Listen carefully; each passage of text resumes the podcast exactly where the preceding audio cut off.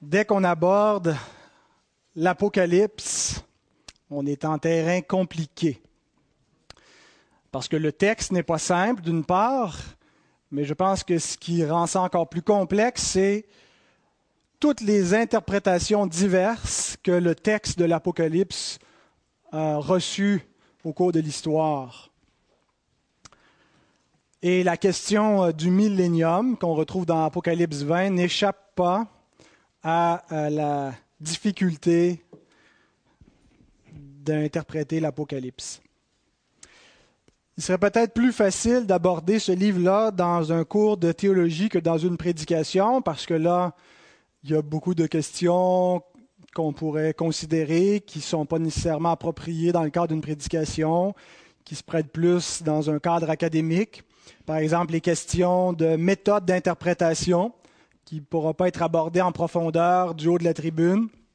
Alors, euh, euh, on ne pourra pas discuter euh, des différentes écoles de pensée littéralistes ou symboliques ou la notion des récapitulations qu'on retrouve dans l'Apocalypse. Où est-ce qu'on les retrouve, ces récapitulations? les lectures futuristes. Est-ce que l'Apocalypse nous parle d'événements futurs ou prétéristes? Est-ce que l'Apocalypse est au passé pour nous? Est-ce que ça nous parle de jugements qui ont déjà eu lieu? ou d'une lecture progressiste, donc d'événements qui ont eu cours tout au long de l'histoire, qui se répètent et qui culminent en s'intensifiant? On ne pourra pas non plus aborder clairement l'ordre des visions.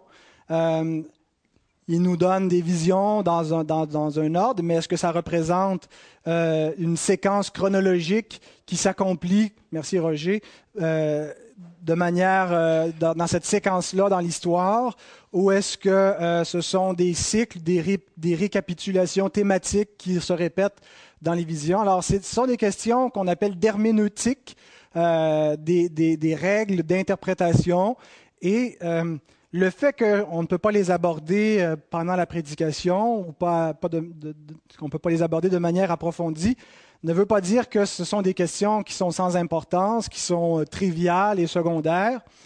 Au contraire, ces questions, en fait, déterminent en grande partie l'interprétation qu'on fait des textes qu'on retrouve dans l'Apocalypse.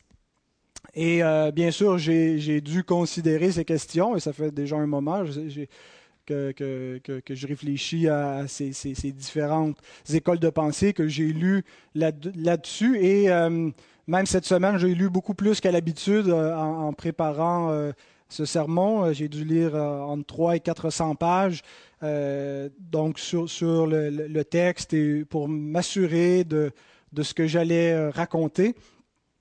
Alors, bien sûr, j'ai des présupposés, j'ai une opinion sur les, questions que je vous ai mentionnées.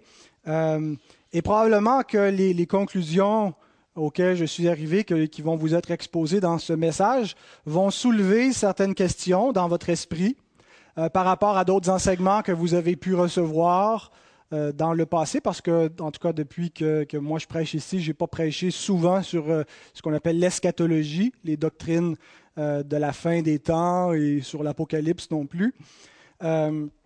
Donc, peut-être que vous avez eu d'autres enseignements ou même des enseignements contraires à celui qui euh, vous sera présenté euh, ce, matin, euh, où vous allez vous dire, alors si ce qui me dit, s'il me dit ceci, qu'est-ce qu'il en est de cela?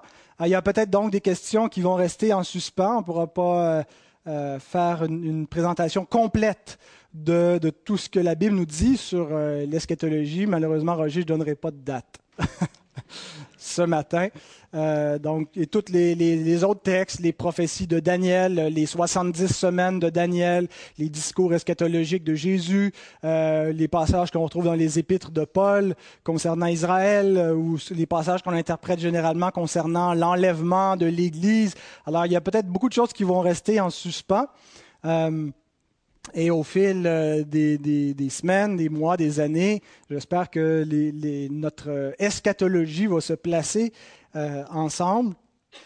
Mais euh, j'aimerais néanmoins, avant de, lire le texte et de, rentrer dans la prédication plus proprement, euh, donner quelques règles bien simples qui, qui doivent être suivies lorsqu'on lit et qu'on interprète le livre de l'Apocalypse. Et c'est les règles que j'ai appliquées moi-même en préparant ma prédication. D'abord, nous n'allons pas lire le texte à partir d'un scénario eschatologique ou d'un scénario de la fin des temps déjà déterminé.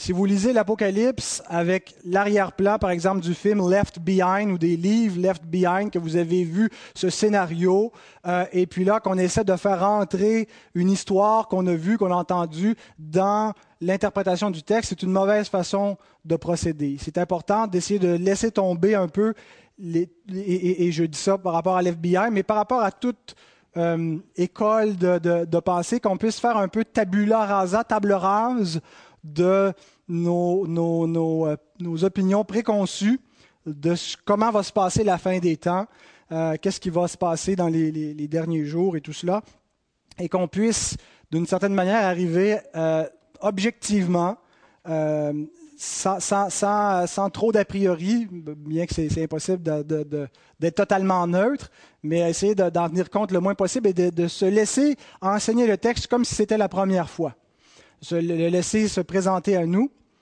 Euh, c'est la première règle donc que, nous allons suivre.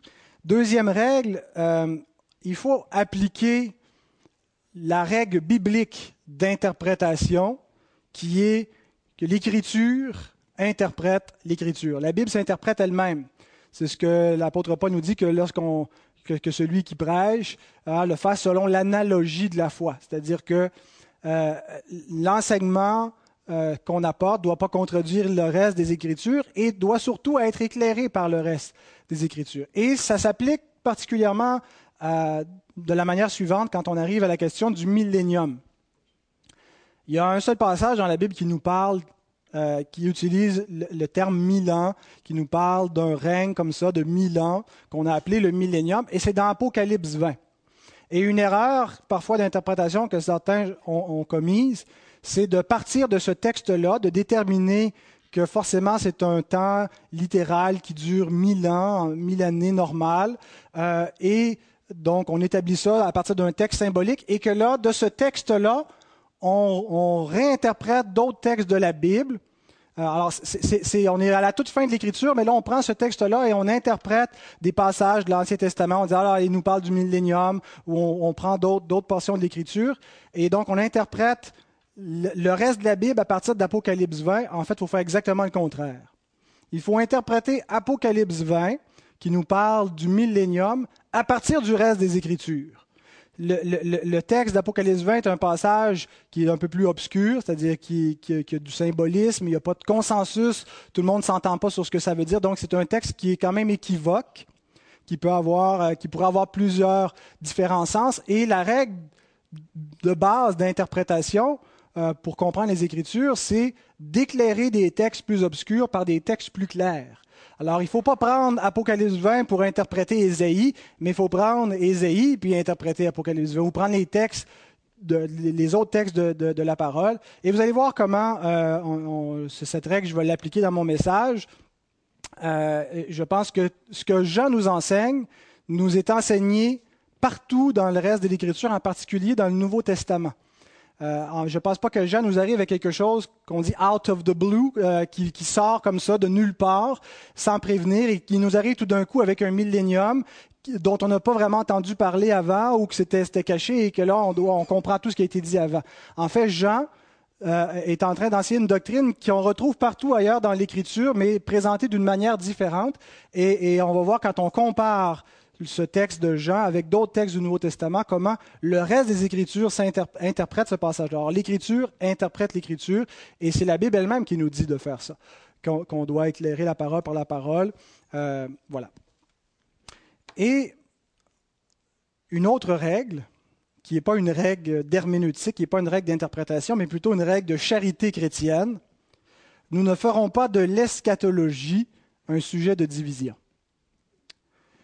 C'est-à-dire qu'il euh, n'est pas nécessaire d'avoir exactement la même opinion sur ces doctrines-là pour demeurer en communion ensemble. Que euh, ce, n'est pas une raison suffisante de quitter une assemblée ou de ne pas joindre une assemblée en raison de la position euh, eschatologique d'un enseignant ou d'une assemblée. Dépendamment, bien sûr, il, peut y avoir des, points qui, sont, qui, sont, plus fondamentaux dans ce qui est dit. Mais la, portion de la théologie qu'on appelle l'eschatologie, donc les doctrines qui concernent la fin des temps, c'est la portion de, des doctrines chrétiennes où il y a le moins de consensus, où il y a le plus d'opinions diverses et variées dans toutes les gammes de chrétiens. Depuis toute l'histoire chrétienne, il n'y a jamais eu une seule compréhension, euh, une, unité parfaite de pensée. Quand on touche à la christologie, il y a une unité claire. Et si quelqu'un ne confesse pas la, doctrine telle que les grands conciles chrétiens l'ont affirmée, on ne les considère même pas comme faisant partie du christianisme. Il n'en est pas ainsi quand on arrive aux doctrines de la fin des temps. Alors, il ne faut pas être dogmatique et il ne faut pas s'empêcher d'être en communion et non plus ne faut pas tomber dans, le piège en se disant, ah, ben, il y a tellement d'opinions diverses, on ne peut pas savoir, et tomber dans l'agnosticisme, dire, bon, on ne le sait pas, personne ne le sait, tout le monde pense qu'il le sait, personne ne le sait, on laisse ça de côté, on n'en parle pas. Euh, le Seigneur nous a révélé l'Apocalypse parce qu'il y a des bénédictions pour notre âme dans ce livre. Et, je pense que nous serons édifiés et bénis ce matin par la parole du Seigneur et qu'on ne doit pas laisser de côté ces enseignements-là, même s'ils sont parfois difficiles, même s'il y a de la controverse, même s'il y a une pluralité d'opinions. On doit quand même chercher à se faire nous-mêmes euh, une opinion, mais qu'elle soit basée sur la parole. Alors, euh, je ne savais pas combien de messages j'allais faire sur ce, thème-là, mais il m'est apparu clair en étudiant le, passage du millénium, euh, Apocalypse 20, 1 à 10, qui avait vraiment trois parties qui feront trois messages. Les versets 1 à 3, on voit Satan enchaîné. Et c'est le, message de ce matin. Satan qui est enchaîné ou qui est lié, euh, qui arrive au début du millénium. Ensuite, les versets 4 à 6, c'est le règne des saints, avec la première résurrection, qui a lieu tout au long du millénium. Donc, le début du millénium, ça a enchaîné ensuite le règne des saints pendant le millénium. Et les versets 7 à 10, qui nous présentent l'Armageddon, qui est après le millénium, après que Satan soit délié pour un peu de temps. Alors, si le Seigneur le permet, j'aimerais qu'on voit dans cet ordre-là euh, ce sera une série de trois messages sur le millénium, Satan enchaîné, le règne des saints et l'Armageddon. Alors, dès qu'on parle de, chronologie, le début, pendant, après le millénium, ça soulève la question du moment du millénium, quand est-ce que ça va avoir lieu? Je vous annonce d'entrée de scène ma, position. Euh, je crois que le millénium débute à la résurrection du Seigneur Jésus et que ça se passe pendant toute la période euh, de l'Église, euh, où l'Église est clairement établie euh, à, donc à l'établissement de la nouvelle alliance, et qui va jusqu'à son retour, jusqu'au retour du Seigneur. Et quelques livres suggérés pour ceux qui voudraient aller plus loin. je n'ai pas une, une, longue liste de bibliographiques à vous suggérer. En français, euh, je pense que William Hendrickson reste le meilleur. Beaucoup d'entre vous l'ont lu. C'est un commentaire sur l'Apocalypse très synthétique, plus que vainqueur. Euh, alors, euh, si vous ne l'avez pas, je vous encourage à vous le procurer, à le lire. C'est très, très synthétique, mais c'est excellent, à mon avis. sinon, qui, dépasse le livre de, de l'Apocalypse, c'est en anglais cependant. Ça vient de sortir. Sam Storms, Kingdom Come. Euh, et je pense que c'est euh, le, c'est devenu, ça s'impose immédiatement comme autorité dans l'eschatologie. C'est un traitement beaucoup plus complet euh, d'autres textes et pas seulement l'Apocalypse. Alors, ceux qui lisent l'anglais, il faut absolument vous procurer ce livre-là. C'est excellent.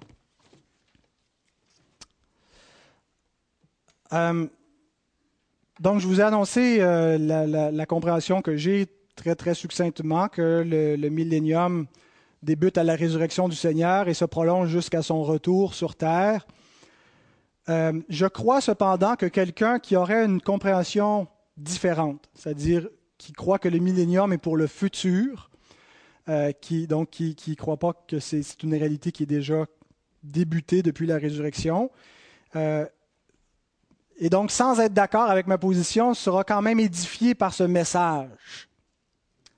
parce que les vérités qui vont être affirmées euh, sont facilement reconnues comme étant des enseignements de la parole, comme étant vraies. Euh, elles m'amènent à, la, conclusion que j'ai déjà annoncée, que le millénium a commencé quand Christ est ressuscité et, et qu'il prend fin à son retour. Alors quelqu'un pourrait être en désaccord avec ma conclusion, mais tout en étant d'accord avec les vérités qui seront présentées et qui me mènent à cette conclusion. Euh, et donc ces vérités, on va les voir sans plus tarder, mais d'abord nous allons prier. Seigneur, nous voulons vraiment te bénir pour le privilège que nous avons. Quel privilège de pouvoir euh, étudier ta parole, de pouvoir connaître les choses que tu as voulu révéler. Euh, pouvoir être édifié par la vérité, Seigneur, de pouvoir ne pas être dans l'ignorance, dans les ténèbres, mais connaître la vérité pour être affranchi, affranchi du mensonge, affranchi de nos, nos fausses pensées et de, nos inquiétudes, Seigneur, quant à, ce qui concerne la fin, quant à ce qui concerne notre propre existence. Et je te prie ce matin, Père, que euh, nos cœurs soient unis, que même si nous euh, nous avons peut-être des opinions différentes sur certaines portions de ta parole, que nous puissions reconnaître tous ensemble l'Évangile dans ce qui sera dit, que nous puissions reconnaître la victoire du Seigneur Jésus parce qu'elle nous est décrite dans ta parole et que nous soyons tous encouragés de cela et, et édifiés, Seigneur, et que toute la gloire puisse te revenir. Répands ton esprit sur nous alors que ta parole est proclamée. Puisses-tu, Seigneur, euh, utiliser ma bouche et me donner ton onction et, que Seigneur, tu fasses ton œuvre dans chacun de nos cœurs parce que nous en avons besoin. Amen. Alors, sans plus tarder, vous pouvez ouvrir la parole, ça doit être déjà fait. Apocalypse 20. Nous allons lire les, premiers, les trois premiers versets, donc qui concernent le millénium. Puis je vis descendre du ciel un ange qui avait la clé de l'abîme et une grande chaîne dans sa main. Il saisit le dragon, le serpent ancien, qui est le diable et Satan, et il le lia pour mille ans. Il le jeta dans l'abîme, ferma et scella l'entrée au-dessus de lui, afin qu'il ne séduisît plus les nations jusqu'à ce que les mille ans fussent accomplis. Après cela, il faut qu'il soit délié pour un peu de temps. Alors, voici le plan euh, de mon, premier message. Euh, on va suivre les trois versets, c'est euh, le plus facile. Verset 1, la clé de l'abîme. On va se concentrer là-dessus. Le verset 2, Satan enchaîné. Et le verset 3, les nations libres de, de, sa séduction. Alors, ce sera les trois points. Commençons avec la clé de l'abîme. On va relire le, premier verset. Puis je vis descendre du ciel un ange qui avait la clé de l'abîme et une grande chaîne dans sa main.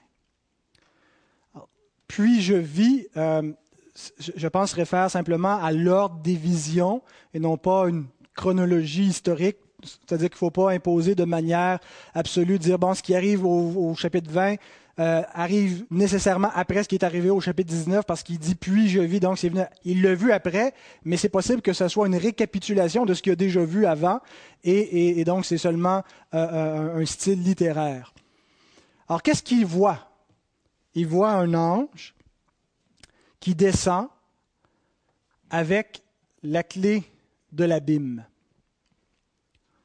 On, pourrait passer par-dessus ce détail comme si c'était un peu insignifiant, mais je pense que ça ne l'est pas du tout. Qu'est-ce qu'on doit comprendre de cette vision?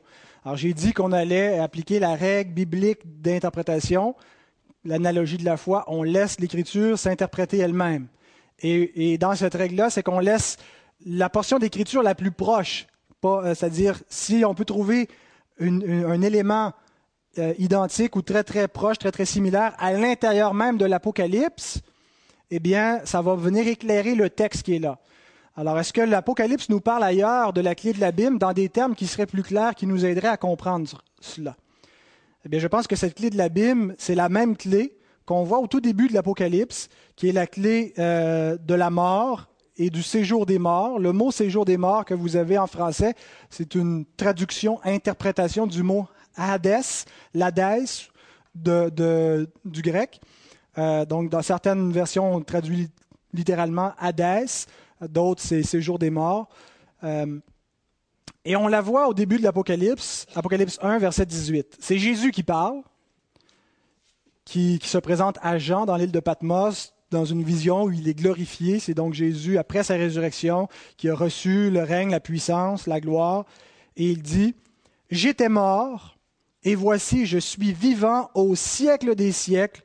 Je tiens les clés de la mort et du séjour des morts. Ça ressemble, hein? Avec la clé de l'abîme, euh, l'abîme ou l'abysse, euh, qui, qui se compare donc à l'Hadès, qui est un terme synonyme dans le grec. Donc, il nous parle de la mort ou du séjour des morts ou de la puissance de la mort. Alors, c'est Christ qui détient la clé de l'abîme. Euh, bien sûr, euh, euh, on voit, on voit le, Seigneur souvent qui exerce le pouvoir des clés par l'entremise d'anges. et dans l'Apocalypse, d'ailleurs, on voit d'autres anges qui ont les clés comme ça. Mais en fait, celui qui détient les clés, le pouvoir des clés, c'est le Seigneur lui-même qui utilise des anges comme agents d'exécution de, sa volonté. Alors c'est le Seigneur qui a la clé de l'abîme. Alors qu'est-ce que ça signifie? Les clés dans le Nouveau Testament signifient avoir un pouvoir, avoir une autorité sur quelque chose. Comme quand le Seigneur Jésus dit à Pierre euh, qu'il lui confie les clés du royaume des cieux. Qu'est-ce que ça veut dire? Et, cette même clé, ou ces, ces mêmes clés, il les confie également aux autres apôtres. En fait, c'est qu'ils ont reçu l'autorité euh, sur l'Église du Seigneur pour parler au nom du Seigneur, de lier des choses sur la terre qui, dans le ciel, sont liées, de délier des choses sur la terre qui, dans le ciel, sont déliées. Autrement dit, toute la parole de Dieu va être apostolique, va passer par la bouche des apôtres. Toute la révélation de la nouvelle alliance se fait par le ministère apostolique. Ils ont reçu une puissance infaillible pour les mener dans toute la vérité, le Saint-Esprit, selon ce que Jésus décrit dans euh, Jean 14 à 16, où il promet euh, de diriger ses apôtres comme ça dans toute la vérité pour fonder son Église sur terre. Et on voit donc, quand il dit les clés du royaume, c'est l'autorité d'agir comme ça en son nom. Alors les clés, de la même façon, ici, représentent un pouvoir ou une autorité. Christ détient le pouvoir sur la mort parce qu'il l'a vaincu. Il a vaincu la mort, euh, mais encore plus, il détient le pouvoir sur celui qui avait la puissance de la mort. C'est qui? Satan, le diable. Nous lisons dans Hébreu 2, verset 14. Ainsi donc, puisque les enfants participent au sang et à la chair, il y a également participé lui-même, donc Jésus s'est incarné, a participé euh, au sang et à la chair, à la vie humaine, afin que par la mort, il anéantit celui qui a la puissance de la mort, c'est-à-dire le diable. Alors, comment est-ce que Jésus détient les clés du séjour des morts ou de l'Hadès ou de l'abîme? Par sa mort, il a vaincu la mort et il a vaincu celui qui a la puissance de la mort, c'est-à-dire le diable. Voyez qu'Hébreu 2.14 ne nous parle pas d'un événement futur, ne nous parle pas d'une puissance que, que Christ aura. Il ne faut pas regarder vers le futur pour voir Christ avoir cette puissance et vaincre la mort et le diable, mais il nous parle de quelque chose au passé, quelque chose qu'il a déjà fait. Et euh, le mot est extrêmement fort. Il a anéanti celui qui a la puissance de la mort, c'est-à-dire qu'il l'a réduit à l'impuissance. Il l'a aboli. C'est ce que veut dire le mot anéantir. Alors cette puissance de Christ, qui est présentée dans, l'Apocalypse avec le symbole euh, des clés, le pouvoir des clés, sa puissance sur la on la revoit à différents moments dans l'Apocalypse, où on revoit encore les clés présentes, le séjour des morts qui est dominé, et où Christ exerce son autorité sur le diable et sur les démons, donc la, puissance du séjour des morts. Ailleurs, quand il dit que les portes du séjour des morts ne prévaudront point contre son Église, c'est-à-dire la puissance du diable, la puissance de la mort, la puissance démoniaque, ne, seront pas plus puissants que son Église, ne pourront pas l'anéantir. Euh, et on voit comment Christ exerce l'autorité donc sur la puissance de la mort et des démons et du diable, euh, en fait, c'est qu'ils ne peuvent rien faire au-delà de ce qui leur est permis. Euh, ça peut nous surprendre, ben, pourquoi il leur permet tout court de faire quoi que ce soit, pourquoi est-ce qu'il ne les a pas totalement annihilés, fait disparaître. Dans la providence mystérieuse du Seigneur, il permet encore aux puissances démoniaques d'agir euh, il, leur laisse un sursis avant d'être jeté dans l'étang de feu. Et, on voit cela dans les évangiles. Vous vous souvenez quand le, démoniaque gadarénien auquel Jésus se présente et qui est possédé par une légion de démons, et, quand, quand Jésus donc prend autorité sur ces démons, voici ce qui nous est rapporté dans l'évangile de Luc chapitre 8, verset 32, Il y avait là, dans la montagne, un grand troupeau de pourceaux qui paissaient. Et les démons supplièrent Jésus de leur permettre d'entrer dans ces pourceaux. Il le leur permit. Il a la puissance sur l'Hadès, sur la puissance de la mort et des démons, et ils ne peuvent rien faire au-delà de ce qui leur est permis. Bien sûr, ils sont en révolte. Je ne dis pas qu'ils obéissent euh, à Dieu, mais en fait, ils, savent qu'ils sont vaincus par lui, qu'il domine, qu'il est le plus fort. Et c'est dans ce sens-là, donc, qu'on doit euh, comprendre qu'il domine la puissance des ténèbres et qu'il a vaincu le diable. C'est un thème qui est fréquent dans le Nouveau Testament, euh, où Christ nous est présenté comme étant à la droite de Dieu, comme étant au-dessus de toutes les puissances, de toute autorité, de toute domination, que les êtres invisibles dans les lieux célestes lui sont soumis, qu'il les a vaincus. Hein, ce n'est pas une nouveauté de l'Apocalypse, ce n'est pas Jean le premier à parler, en fait c'est un thème qui est fréquent euh, où Christ euh, a cette, cette autorité, a ce pouvoir des clés. Et ce pouvoir signifie en pratique que Christ délivre comme il veut ceux qui sont sous l'emprise de Satan. Ceux qui sont sous l'emprise de Satan par la fausse religion, par un aveuglement qui les, les amène à persécuter l'Église, comme Paul était, était, sous la puissance de Satan dans son zèle, dans son zèle morbide à vouloir euh, détruire l'Église et mettre à mort des chrétiens, il a été délivré de la puissance de Satan par le Christ qui a ouvert les yeux sur la route de Damas. Et le Seigneur Jésus nous dit dans l'Apocalypse, et voyez encore le parallèle, Apocalypse 3, 7 et 9. Voici ce que dit le Saint, c'est Jésus qui parle, le véritable, celui qui a la clé, encore une fois, l'autorité de David, celui qui ouvre et personne ne fermera, celui qui ferme et personne n'ouvrira. Et bon, il continue, et au verset 9, il dit, Voici, je te donne ceux de la synagogue de Satan qui se disent juifs et ne le sont pas, mais qui mentent. Voici, je les ferai venir se prosterner à tes pieds et connaître que je t'ai aimé. Il parle à l'église de Philadelphie qui est persécutée, jusqu'à un certain point, et le Seigneur exerce le pouvoir des clés qui lui permet d'ouvrir et personne ne peut renverser son décret, et de fermer et personne ne peut rien y changer. Et donc il délivre des captifs de, cette synagogue satanique qui, qui, avait été certainement un faux culte mélangé d'un mélange de fausses doctrines. Et le Seigneur va affranchir des gens qui vont se convertir et vont venir reconnaître l'Église et, et la joindre. Alors il exerce ce pouvoir des clés, cette autorité sur la puissance de l'ennemi. Alors le chapitre 20, à mon avis, ne signifie pas quelque chose de différent. La clé de l'abîme, c'est Christ qui la possède. C'est l'autorité qu'il a contre la puissance du diable, contre la puissance euh, de la mort et, et de l'ennemi. Donc il a une autorité sur le diable. Alors voilà pour le premier verset. Ça nous amène au deuxième verset, Satan enchaîné avoir une autorité et l'exercer, c'est deux choses différentes. Tous les parents ont une autorité sur leurs enfants, mais il y en a qui s'en privent. Alors, le, Seigneur a l'autorité, c'est-à-dire qu'il a un droit légitime d'exercer un pouvoir, mais il ne s'en prive pas. Non seulement il a cette autorité-là, et on voit dans le verset 2 qu'il l'exerce. Le verset 1 nous montre qu'il a ce pouvoir, et le verset 2 nous montre qu'il l'exerce. Relisons le verset 2.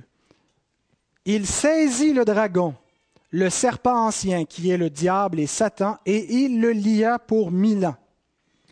Alors Jean ne nous laisse aucun doute quant à l'identité de celui contre qui Christ exerce son pouvoir. Euh, il, utilise tous les, les images qui sont dans la Bible pour le désigner. Le dragon qui rappelle euh, Apocalypse 12 qui poursuivait la femme qui devait enfanter un enfant mâle. Donc toute la puissance de Satan qui s'est déchaînée sous l'ancienne alliance pour, faire dérailler le plan de Dieu, pour empêcher la postérité de la femme de venir en attaquant avec des mariages mixtes pour, corrompre la, la postérité du Christ, qui était la descendance d'Abraham, euh, ou qui a persécuté le peuple juif pour le faire disparaître, mais qui n'a pas réussi. Alors ce dragon-là qui, qui est, présent, le serpent ancien qui nous rappelle le Jardin d'Éden, Satan qui était au commencement, qui a entraîné l'humanité dans la chute, dans la rébellion contre Dieu, il est désigné par le diable, donc c'est explicite le terme euh, qui, qui, est fréquent dans, la parole, et Satan, euh, vraiment, où là, on voit que c'est pas seulement une force abstraite, c'est une personne, c'est-à-dire un être personnel, un être euh, spirituel ou angélique, un ange déchu. Et donc, c'est contre lui, très spécifiquement, que Christ exerce son pouvoir de contrôle, son autorité contre lui. Et ce qu'on voit, c'est que par la puissance de Christ, euh, il est lié. Maintenant, comment Christ l'a-t-il lié? Ma compréhension, par le reste des Écritures, c'est qu'il l'a lié par la puissance de sa mort et de sa résurrection. Maintenant, certains considèrent que le verbe lié est peut-être trop fort pour exprimer ce que Christ a fait contre le diable, peu importe ce qu'il a fait contre lui en mourant sur la croix et en ressuscitant. Euh, tout le monde reconnaît que ça a eu un effet sur le diable, mais euh, il n'est pas encore lié parce que manifestement, il agit dans le monde. Alors, euh, peu importe ce que, ce que, Christ a fait à la croix, ce n'est pas ce que Jean est en train de nous dire ici, il ne peut pas l'avoir lié. Il faut donc regarder à quelque chose de futur, quelque chose qui n'est pas encore arrivé, où Satan sera lié euh, parce qu'il n'est pas encore lié. Eh bien, pourtant, je trouve que le Nouveau Testament utilise des verbes bien plus forts que le verbe lier pour nous décrire ce que Christ a déjà fait contre le diable par le moyen de sa mort et de sa résurrection. Non pas ce que Christ fera, mais ce qui est déjà accompli par la puissance de Christ.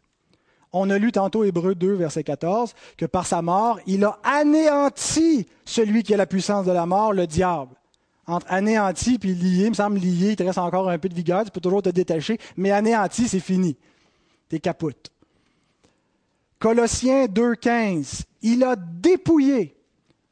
on pense à enlever quelques poux, peut-être. C'est pas ce que le mot veut dire. Ça veut dire désarmer. Enlever la puissance il a dépouillé donc, il a enlevé la puissance des dominations et les autorités et les a livrées publiquement en spectacle en triomphant d'elles par la croix. C'est déjà fait. C'est au passé.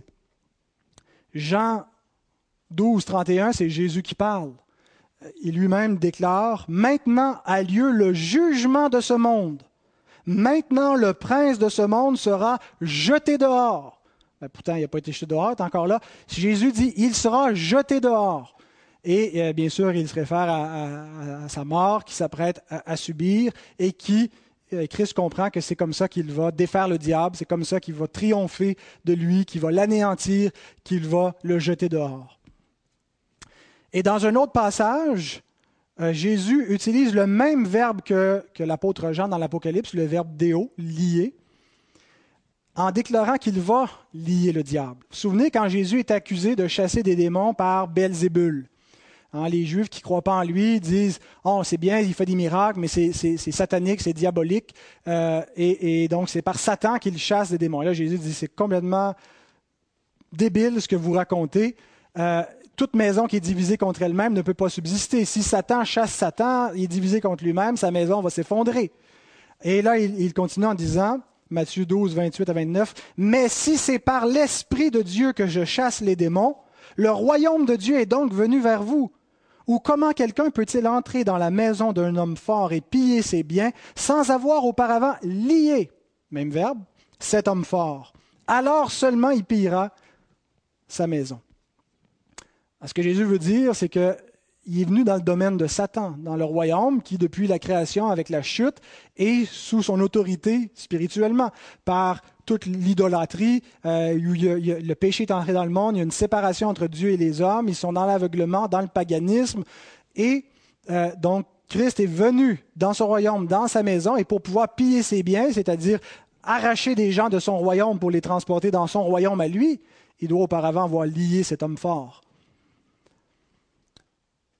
Et pendant son ministère terrestre, bon, il, y aura, il y a eu cette différente confrontation avec le diable en chassant les démons, euh, mais aussi euh, dans la tentation au désert. Et ces confrontations, je pense, ce qu'elles nous annoncent, c'est les premières défaites de Satan. elle nous montre qu'il est en train de perdre devant le Fils de Dieu. Il, il, essaie jusqu'à la fin, et, et, c'est probablement pas un être très, très...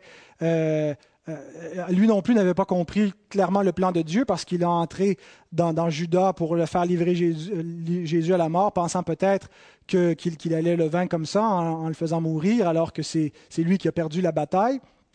Mais peu importe, euh, ces premières confrontations annoncent la défaite ultime du diable, qui s'apprête à, subir non pas à la fin des temps, mais à la mort et à la résurrection du Christ. C'est là où a lieu le combat. Jésus dit, c'est le jugement de ce monde. Le prince de ce monde va être jugé, va être jeté dehors.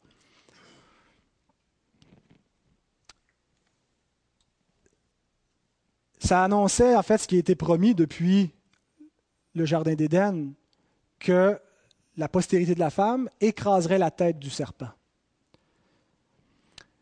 Et on voit donc ces premières confrontations qui nous montrent comment Satan est précipité. D'ailleurs, souvenons-nous quand les 70 disciples reviennent de leur mission, et euh, nous, lisons ceci dans Luc 10, 17 à 18. Les 70 revinrent avec joie, disant, Seigneur, les démons même nous sont soumis en ton nom. Jésus leur dit, je voyais Satan tomber du ciel comme un éclair. Hein, et cette image nous est redonnée dans l'Apocalypse, l'accusateur qui est précipité, hein, qui n'a plus d'autorité pour accuser devant Dieu. Alors, il n'a pas encore été précipité de manière absolue à ce moment-là, mais il voit qu'il est en train de tomber, en train de, perdre, et ultimement, ça va arriver à la mort et à la résurrection du Seigneur. Alors, nous ne regardons pas vers le futur pour voir la victoire du Seigneur, pour voir Satan perdre, pour voir Jésus triompher. Nous n'attendons pas une autre bataille eschatologique finale. Euh, en fait, le triomphe a déjà eu lieu. La bataille a déjà eu lieu. La victoire est déjà acquise et la défaite totale de Satan, la destruction, il a déjà été anéanti.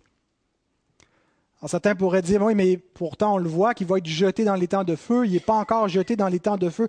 Lorsqu'il sera jeté dans les temps de feu, ça ne sera pas une nouvelle défaite. Ça va être le plein effet de, de la même défaite. Il est déjà anéanti et le plein effet va se faire ressentir. De la même façon, lorsque nous entrerons dans la gloire, ce ne sera pas une nouvelle victoire, ce ne sera pas un autre salut, ça va être le plein effet du salut que nous possédons déjà. Christ règne. Les promesses qui ont été faites depuis Genèse 3 de rétablissement, de restauration, d'une nouvelle humanité, de la résurrection d'entre les morts, du Fils de David qui règne sur le trône, d'un règne de paix éternel qui ne passera point, sont accomplies. Et, si on ne comprend pas, si on accompli, notre, notre foi passe à côté d'une grande bénédiction. Ce salut et l'accomplissement de ses promesses, hein, l'Écriture dit que Christ est le oui et le Amen à toutes les promesses de Dieu, nous sont donnés sous la forme de l'espérance. Dieu nous a donné le Saint-Esprit, qui est un gage de notre espérance, c'est-à-dire une garantie que tout ce qu'on espère, la manifestation totale de la gloire, on ne l'espère pas en vain, et que c'est déjà accompli, et qu'en Christ, il est dans cette gloire telle que promise, il est dans cette réalité, et que nous sommes dans cette réalité puisque nous sommes assis en Christ dans les lieux célestes. Mais dans la, la réalité dans laquelle nous vivons, nous le possédons sous la forme d'une espérance. Et c'est pourquoi l'Écriture dit, Hébreu 2, 8, Tu as mis toutes choses sous ses pieds, donc le Christ règne, tout est sous ses pieds, il a reçu toute autorité telle que promis. On n'attend pas un millénium futur pour que le Christ puisse enfin régner sur ses ennemis et sur, et sur toutes choses. Tout a été mis sur ses pieds. En effet, en lui soumettant toutes choses, Dieu n'a rien laissé qui ne lui fût soumis. Cependant, nous ne voyons pas encore maintenant que toute chose lui soit soumise. Il s'agit d'un verset clé pour comprendre que c'est par la foi et non pas par les yeux que nous saisissons la victoire de Christ contre le diable, contre la mort, contre le péché et le règne de Christ sur toute chose. Nous sommes dans le monde qui appartient à notre Seigneur. Nous sommes les héritiers du Seigneur, ses co-héritiers. Et c'est lui, c'est lui le, le véritable gouvernement, le roi de l'univers. Il règne maintenant. Tout est à lui, tout est accompli. Quand il est mort, il n'a pas dit tout est presque accompli, tout est accompli. Mais certains considèrent que malgré ce verset, que nous ne voyons pas encore que toute chose lui soit soumise, que c'est en espérance qu'on est sauvé, considèrent qu'il est impossible que Satan soit maintenant enchaîné. Pourquoi? Parce qu'on le voit qu'il est actif. On voit qu'il n'est pas enchaîné. On voit que même après la résurrection, il crée des difficultés aux apôtres, il persécute l'Église, il se déguise en ange de lumière. Pierre nous met en garde contre notre adversaire le diable. Il dit qu'il est un lion qui rôde, qui rugit, et, qu'on doit être prudent, qui cherche des proies parmi nous à dévorer. Donc il n'est pas lié s'il est un lion rugissant qui nous attaque. C'est pour plus tard. On regarde l'état du monde, on voit bien la puissance du péché on voit bien que l'effet bénéfique de la résurrection et la victoire de Christ est, très, très mince. On peut le voir dans l'Église et dans la vie des croyants, mais c'est tout. On regarde le monde et on dit qu'il est encore sous l'empire du diable comme il était. On voit la séduction, la destruction de Satan qui continue d'opérer. Alors comment est-ce qu'on peut croire qu'il est enchaîné? C'est de la folie. Alors pour toutes ces raisons, certains croient qu'il faut attendre quelque chose de futur euh, lorsque le texte nous dit que Satan euh, est enchaîné ou sera enchaîné. Euh, et malgré que le reste du Nouveau Testament nous dit, non pas dans des termes symboliques, mais dans des termes didactiques, explicites, qu'il a été anéanti, désarmé, lié, jeté dehors, euh, il ne peut pas être lié. Alors ceci nous mène au troisième et dernier point, le verset 3, les nations libres. Alors avant de répondre au problème qu'on vient de soulever, comment est-ce que Satan peut être enchaîné si tout va si mal et si le monde est encore sous cette séduction, Relisons le verset 3.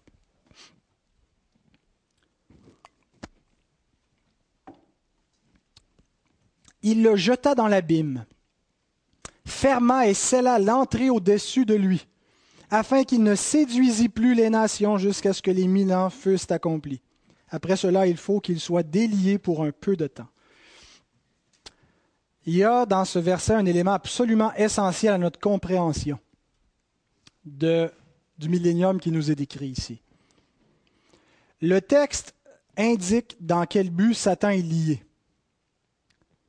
Autrement dit, Satan n'est pas lié de manière absolue, mais lié de manière très spécifique, dans un but précis, afin qu'il ne séduisît plus les nations. On a dit tantôt que l'autorité et le pouvoir des clés qu'il a sur la mort, c'est qu'il euh, a le pouvoir de les restreindre comme il veut. Et on voit manifestement que le Seigneur laisse encore une permission, laisse un temps d'agissement aux démons et, au diable, même s'il les a vaincus, même s'il a anéanti sa puissance, il, euh, il exerce un contrôle. Mais il y a un point sur lequel le Seigneur ne lui laisse aucun droit. Et c'est dans le sens précis afin qu'il ne séduisît plus les nations. L'enchaînement de Satan ne signifie pas qu'il n'exerce plus aucune influence dans le monde, qu'il ne peut plus tenter, qu'il ne peut plus persécuter, qu'il n'agit plus dans les fils de la rébellion. En fait, quand on pense que Satan lié veut dire Satan ne fait plus rien, on va plus loin que ce que le texte nous dit. Relisez le verset et il nous dit explicitement qu'il fut lié de manière très très spécifique afin et, ces mots-là qui connectent logiquement deux énoncés sont absolument essentiels à notre compréhension. Il a été lié, il a été empêché de faire quelque chose de très précis. Non pas toute activité.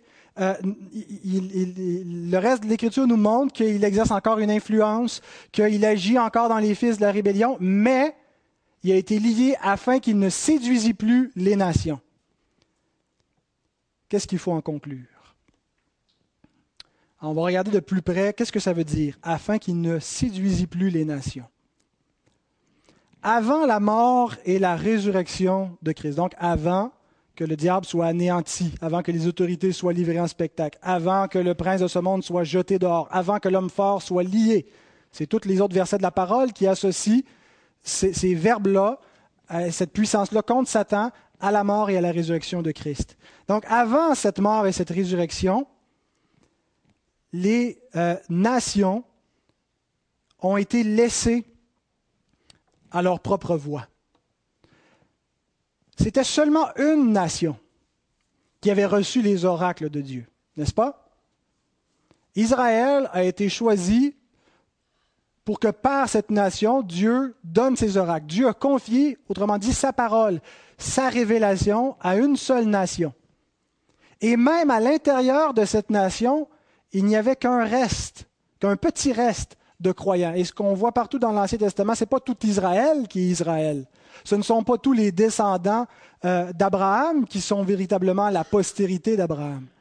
Mais que euh, donc cette nation euh, était remplie d'incroyants et d'idolâtrie et a imité les pratiques de toutes les nations. Et ça a été la prédication continuelle des prophètes de, de, dénoncer cette mixité et ces péchés de la nation d'Israël. Mais Dieu s'est toujours conservé, si on veut, une église, un reste de croyants qui n'a pas fléchi les genoux devant Baal, qui est demeuré fidèle à l'Éternel, qui était conservé par la grâce de Dieu.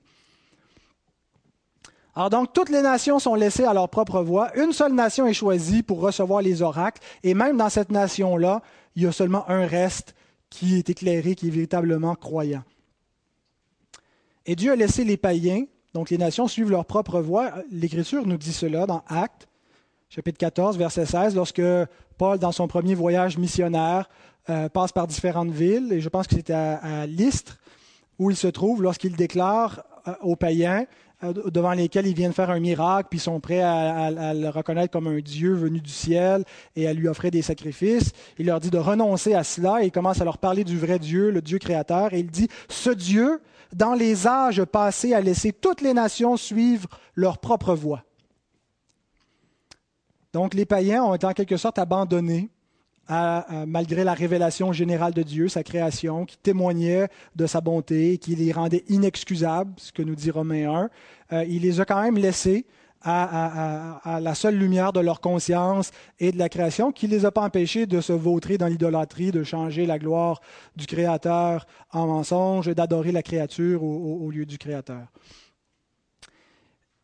Et un des thèmes centraux du Nouveau Testament, c'est le revirement de cette situation, où Dieu ne laisse plus maintenant toutes les nations suivre leur propre voie, mais il les appelle toutes. L'entrée des païens, l'entrée des nations dans le plan de Dieu, c'est un des thèmes majeurs des Écritures du Nouveau Testament. C'était la mission d'Israël sous l'Ancienne Alliance d'être la lumière des nations, n'est-ce pas?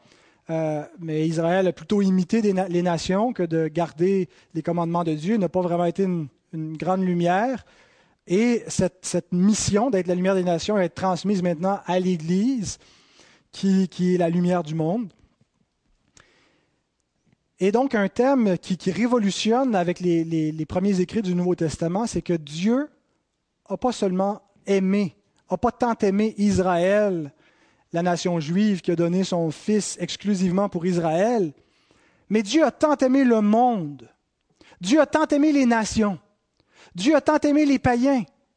Dieu a tant aimé les incirconcis, les Grecs, les Romains, les gens même qui persécutent le peuple juif, qui a donné son Fils unique pour eux tous, et pour le peuple, pour la nation juive aussi, mais pour toutes les nations. La grande commission que Jésus confie aux apôtres, puis aux disciples, puis au reste de l'Église, révolutionne totalement. C'est la commission missionnaire. Allez et faites de toutes les nations des disciples. Ce n'était pas du tout, du tout l'idée que les Juifs se faisaient de la, la, mission messianique. Le Messie vient pour nous, vient nous délivrer, nous, vient nous gouverner, nous, vient nous rendre prospères, nous, par opposition aux autres nations. Mais Maintenant, le Seigneur envoie ses disciples avec ce message et il dit c'est le message qui est pour tout le monde. Cette bonne nouvelle n'est pas seulement pour vous, vous l'attendiez en premier. C'est pour ça que l'Écriture fait une distinction. C'est pour le juif premièrement, puis pour le grec ensuite, mais c'est seulement une distinction chronologique. Parce que les juifs premièrement attendaient le Messie, c'est pour ça qu'on voit les apôtres qui entrent premièrement dans les synagogues, mais c'est jamais à l'exclusion des gentils, des païens, des nations. Le message est pour eux. Et donc, dans la mission apostolique, euh, euh, on voit donc toujours ce pattern et, comment elle est dirigée vers les nations, vers les païens. C'est vraiment même une nouveauté pour les apôtres. Ça a pris quelque chose, ça a prit une deuxième Pentecôte pour que Pierre comprenne cela, pour que Pierre comprenne que Dieu était même prêt à mettre son esprit dans des païens. Hein? Qu'ils euh, ne sont pas des, plus grands pécheurs aux yeux de Dieu que nous les Juifs. et que Dieu ne, se sent pas, euh, euh, il ne voit pas ça comme une trop grande souillure, qu'il est prêt à accorder son Saint-Esprit à ceux qui croient en Christ et de purifier par la grâce, par la foi leur cœur. Et donc, euh, il y a eu des tensions à cause de tout ça. Hein, est-ce que les païens doivent devenir des juifs? Il faut qu'ils soient circoncis, qu'ils observent tous les commandements. Et non, c'est l'entrée libre et gratuite dans le, plan de Dieu. Et c'est un thème qui revient souvent dans les épîtres également, euh, c'est l'entrée des païens. Alors peut-être pour nous, ça nous paraît banal, parce qu'on vit après 2000 ans de tradition chrétienne où c'est clairement les païens qui forment la majorité de l'Église, du peuple de Dieu sous la nouvelle alliance, et ça nous paraît une évidence que ben, pourquoi Dieu aurait laissé les païens de côté. Eh bien, c'est pourtant un des principaux accomplissements des promesses divines. C'est quelque chose qui est vraiment révolutionnaire par rapport à, l'Ancien Testament et qui qui est une progression claire dans le plan de Dieu, l'entrée des nations. Paul en parle en Éphésiens comme d'un mystère qui était caché pendant les autres générations, que Dieu avait, parlé que les païens entreraient, mais qui n'était pas encore accompli, qui était pour les temps de la fin. Et les temps de la fin, c'est à la résurrection du Christ, c'est la résurrection des morts qui commence. Et euh, donc, il, montre que c'est par révélation qu'il a eu connaissance de ce mystère. Alors, avant d'être appelés à entrer dans le salut, les nations étaient captives sous la séduction de Satan. Laissées à elles-mêmes, elles, étaient, elles servaient de faux dieux, des dieux qui par nature ne l'étaient pas. Elles étaient dans les ténèbres, dans la noirceur, et donc elles servaient de faux dieux et étaient sous la captivité du diable. Et c'est précisément en lien avec sa victoire contre Satan que Christ annonce que les nations seront appelées. Tantôt, on a lu Jean 12, 31. On va le relire, mais avec le verset 32 cette fois. Maintenant a lieu le jugement de ce monde, maintenant le prince de ce monde sera jeté dehors. Et moi, quand j'aurai été élevé de la terre, j'attirerai tous les hommes à moi. L'appel de toutes les nations, de tous les hommes de la terre. Remarquez le parallèle avec Apocalypse 20. Il, va lier le diable afin qu'il ne séduisit plus les nations. Hein, il le lié par sa mort et sa résurrection. Et une fois qu'il a fait ça, il appelle les nations à venir à lui. Il les affranchit du pouvoir de séduction du diable. Avec la grande commission. La commission, c'était quoi que le Seigneur a dit? C'est d'aller appeler les nations, aller appeler tous les hommes à devenir disciples. Il a aussi donné un pouvoir, le Seigneur. Luc 10, 19. Voici, je vous ai donné le pouvoir de marcher sur les serpents et les scorpions et sur toute la puissance de l'ennemi, et rien ne pourra vous nuire. J'espère qu'on voit le parallèle avec, ce qui nous est présenté dans Apocalypse 20. Et si on ne le voit pas, le passage que je m'apprête à lire est encore plus flagrant. Lorsque Paul nous décrit, lorsqu'il a à se défendre devant, les, gouverneurs, devant Félix, devant le roi Agrippa, et qu'il va parler de sa conversion et comment le Seigneur Jésus l'a appelé, voici ce que Jésus lui a dit, que Paul nous rapporte. Acte 26, 17 à 18. Je t'ai choisi du milieu de ce peuple et du milieu des païens, vers qui je t'envoie, afin que tu leur ouvres les yeux pour qu'ils passent des ténèbres à la lumière et de la puissance de Satan à Dieu, pour qu'ils reçoivent par la foi en moi le pardon des péchés et l'héritage des sanctifiés. Bon sang, c'est exactement la même chose que l'apôtre Jean nous dit dans un langage différent, dans un langage imagé, mais que la puissance de l'Évangile va empêcher le diable de garder les nations dans la captivité, dans les ténèbres, et, la puissance de l'Évangile va les libérer de la puissance de Satan pour les faire passer à la puissance de Dieu. Il les a transportés dans le royaume du Fils de son amour. Satan donc est lié par la puissance de Christ qui, l'a vaincu par sa mort et sa résurrection. Il est lié de manière à ne plus pouvoir tenir les nations dans les ténèbres. Non pas de manière absolue. Est-ce que ça signifie donc que toutes les nations, que chaque individu, que chaque païen devait se convertir, que Satan ne peut plus séduire qui que ce soit? Si c'est ce qu'on affirme, ben on va plus loin que ce que le texte affirme. Le reste du Nouveau Testament nous dit que notre évangile est encore voilé pour certaines personnes. Pour qui? Pour les incrédules pour ceux qui endurcissent leur cœur, qui ne veulent pas croire, qui persiste et dont le Dieu de ce siècle, dont Satan a aveuglé les pensées afin qu'il ne voit pas l'Évangile resplendir. Donc on voit qu'il a encore une influence, mais Satan ne pouvait pas garder, ne pouvait plus garder plus longtemps les nations globalement captives. Elles sont entrées dans le salut de Dieu. Le peuple du Fils de Dieu est composé de gens de toute langue, de tout peuple, de toute nation, de toute tribu. Et c'était le plan de Dieu et Satan n'a pas pu l'empêcher.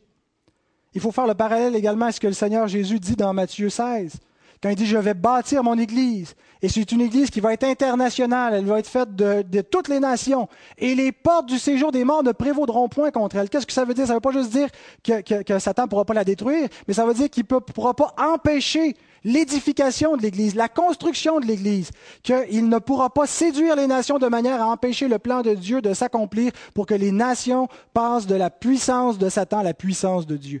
Même si chaque individu dans les nations n'a pas expérimenté cela, le fait que les nations, de, manière euh, euh, massive, et encore aujourd'hui, c'est les nations qui forment le peuple de Dieu, sont entrées de cette manière-là, c'est ce que veut dire Apocalypse 20. Satan n'a pas pu arrêter le plan de Dieu. Il ne peut rien faire pour retenir ce que Dieu a marqué de son sceau, ce que Dieu a inscrit avant la fondation du monde dans le livre de vie. Satan a beau déchaîner toute la puissance de l'enfer, il a beau utiliser la persécution, tous les moyens qu'il veut pour séduire, pour empêcher, le progrès de l'Évangile s'est fait. Paul dit, l'Évangile va dans le monde de progrès en progrès. Il agit parce que la parole de Dieu vivante et la puissance des ténèbres ne peut rien empêcher de cela l'accusateur a été précipité. Maintenant, le salut est arrivé, et la puissance et le règne de notre Dieu, et l'autorité de son Christ, car il a été précipité l'accusateur de nos frères, celui qui les accusait devant notre Dieu jour et nuit. Ils l'ont vaincu à cause du sang de l'agneau. Alors j'ai l'assurance, frères et sœurs, que ni la mort, ni la vie, ni les anges ou les démons, ni aucune puissance ne peut séparer de l'amour de Dieu, ce que, que Dieu a aimé en Jésus-Christ ne peut pas les séparer, ceux qui sont déjà là, mais il ne peut pas empêcher non plus de joindre le Seigneur, ceux que le Seigneur a destinés à cela. Amen. Alors, je n'ai pas parlé clairement des mille ans encore. Euh, je n'ai pas parlé non plus du fait que Satan sera délié. Ça sera pour les prochains messages.